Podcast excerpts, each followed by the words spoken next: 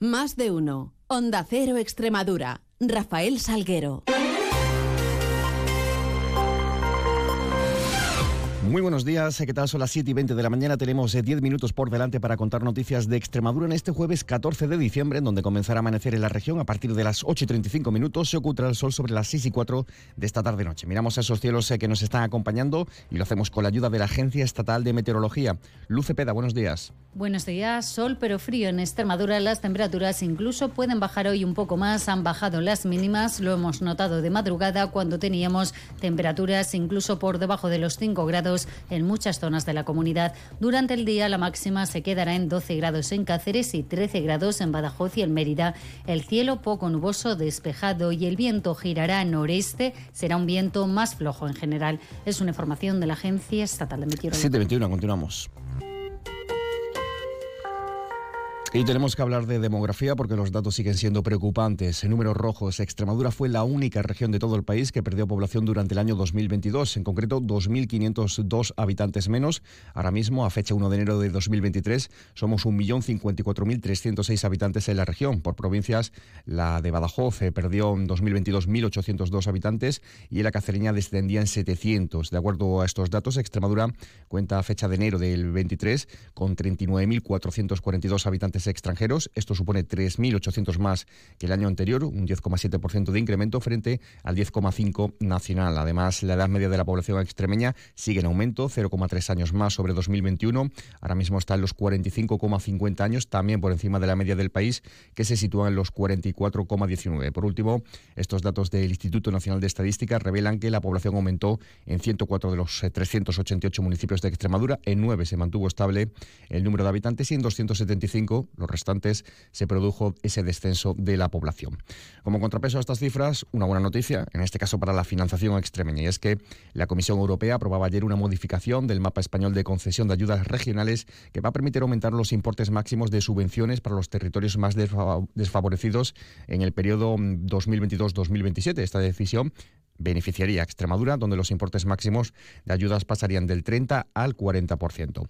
Además, eh, contarles también que el Ministerio de Hacienda ha cifrado en 610,3 millones más que en 2023 el importe que va a recibir Extremadura en el próximo ejercicio 2024 dentro del sistema de financiación autonómica. Asciende así a un total de 4.448 los millones eh, de euros, eh, contando con la liquidación del ejercicio 2022 que tendrá de los que dispondrá Extremadura. Y sobre nombramientos, ya les informamos que el exalcalde de Domenito, José Luis Quintana, ha sido nombrado nuevo delegado del Gobierno en Extremadura, ya se ha publicado en el BOE. Eh, pues en Onda Cero, Quintana se ha mostrado contento, pero también valora que se trata de una enorme responsabilidad y dice que va a poner todo su empeño en defender los intereses generales y propiciar también el entendimiento con todas las administraciones. Bueno, yo soy una persona tolerante y dialogante y estoy seguro que vamos a entendernos con el resto de las administraciones porque yo voy a poner todo de mi parte a que así sea, en beneficio de los ciudadanos. Los ciudadanos quieren que las instituciones colaboremos, que las instituciones eh, hagamos las cosas en conjunto, que trabajemos en conjunto. En esa misma línea, desde la Junta se ha considerado muy correcto este nombramiento de Quintana como delegado del Gobierno. Una punta del tren extremeño, en este caso la Junta, sigue queriendo estudiar el soterramiento de las vías del tren a su paso por Navalmoral de la Mata y para ello va a intentar que el mismo, que, este soterramiento se lleve a cabo. De hecho, ha destinado 80.000 euros en los próximos presupuestos para encargar un proyecto de viabilidad, a la vez que recuerda que un informe de 2021 lo veía técnicamente posible mediante eh, un tratamiento adecuado de los acuíferos subterráneos. Adif insiste en que se retrasará las obras y se podrá perder incluso fondos europeos en este sentido. Y hablando de soterramiento, ayer la portavoz de la Junta de Extremadura, Victoria Bazaga, y sobre el proyecto, en este caso de la mina de litio en Cáceres, ha señalado que lo primero eh, será que la empresa lo presente en el ayuntamiento, luego la Junta procederá lo más rápido posible, aunque considera interesante eh, que los promotores planteen ahora esa explotación de la mina de litio en Cáceres de forma subterránea.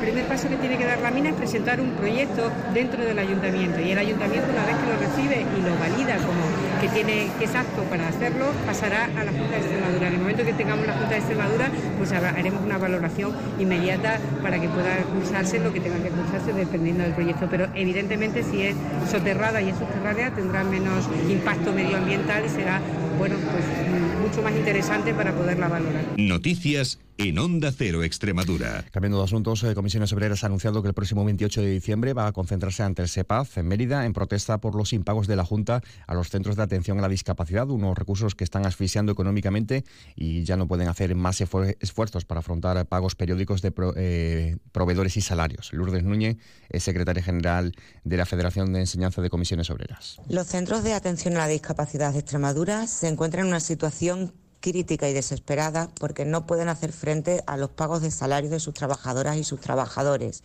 El SEPAS no tiene voluntad política de solucionar este problema. Y dos datos, el número de asuntos registrados por los órganos judiciales en Extremadura durante el tercer trimestre del año aumentaban un 10%, hasta algo más de 28.600, y también sepan que un total de 1.240.000 usuarios utilizaron el autobús urbano por, en, eh, en, el mes de octubre en Extremadura. Esto supone 246.000 más que en ese mismo mes del año anterior, o lo que es lo mismo un incremento de casi el 25%. Y en página de sucesos, los bomberos hallaban en la tarde desde de ayer un cadáver en el interior de la vivienda que sufría un incendio en la localidad pacense de Zalamea de la Serena. Los efectivos, tras rescatar este cuerpo, continúan trabajando para localizar a una segunda persona que también vivía en este domicilio. El cuerpo hallado se supone que es el de una de las dos hermanas que viven en esa casa, Matilde y María José García Pozo, de 51 y 54 años. Por otro lado, también les contamos que un hombre de 32 años queda herido grave ayer miércoles en Badajoz tras un accidente laboral al caer por, al caer por unas escaleras. Los hechos tuvieron lugar en una tienda de telefonía eh, móvil en la calle Ricardo Carapeto. La víctima sufría un trauma en la columna vertebral, fue derivado al Hospital Universitario de Badajoz, donde ha ingresado en estado mm, grave. Son las 7 y 26. Badajoz con contará con nuevas pistas deportivas en el Parque del Río Guadiana a su paso por la ciudad, nuevos aseos autolimpiables y un sistema de alumbrado eficiente y sostenible. Estas acciones de la estrategia DUSI mejoran el día a día de los vecinos y visitantes en este espacio único y en todo el entorno. Proyecto financiado por la Unión Europea, Fondo Europeo de Desarrollo Regional FEDER, una manera de hacer Europa. Desde el SES, trabajamos para mejorar la calidad de la atención primaria, avanzando juntos para cuidar mejor de ti. Nos transformamos día a día para adaptarnos mejor a tus necesidades. Juntos construyendo salud. Servicio Extremeño de Salud. Cava Extrem de Bonaval, el extremeño más galardonado. Compromiso de garantía, calidad e innovación. Bonaval. Felices fiestas. Empresario, empresaria, ¿quieres terminar el año con las cosas claras sobre el futuro de tu negocio? Vuelve la sexta edición del evento Empresarios en Positivo en Badajoz, organizado por Onda Cero e Ibercaja. Este año con la ponencia Oportunidades ante la incertidumbre económica del prestigioso economista Daniel Lacalle. Todas las claves económicas para afrontar el nuevo año. 20 de diciembre, desayuno informativo en el edificio Siglo XXI.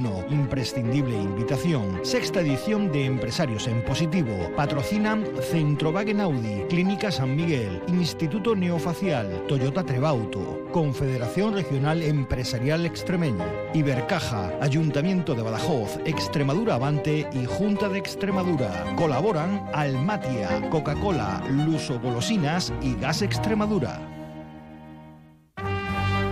Caja Rural de Extremadura, la caja comprometida con la región les ofrece la noticia económica del día. La compraventa de vivienda subió un 19,7% en octubre en Extremadura con respecto a ese mismo mes del año pasado, lo que supone el mayor incremento del país y contrasta con el descenso del 5,6% en el conjunto del país. En total, en octubre se registraron en Extremadura 1.169 operaciones de compraventa de vivienda. Los premios Espiga de la Caja Rural de Extremadura promocionan el buen hacer y la calidad de los productos extremeños. Premios Espiga Caja Rural de Extremadura, la excelencia convertida en premio.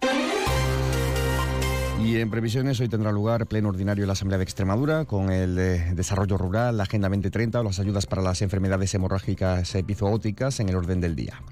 Cooperativas agroalimentarias de Extremadura además celebran en Mérida sus primeras jornadas apícolas y en Cáceres tendrá lugar una jornada sobre ciberseguridad impartida por la Guardia Civil, entre otras cuestiones.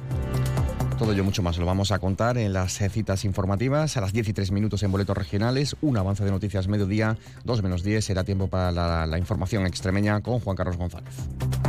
Ahora llegamos a las 7 y media de la mañana con esa cita con información más cercana, la local. Primero boletos a las 7.54, a las 8 y 20 ampliamos toda la información de su ciudad, mientras ya saben que pueden seguir informados a través de nuestra web y redes sociales y quedan ahora la compañía de más de uno con Carlos Alsina. Pasen un feliz resto del día, un feliz jueves.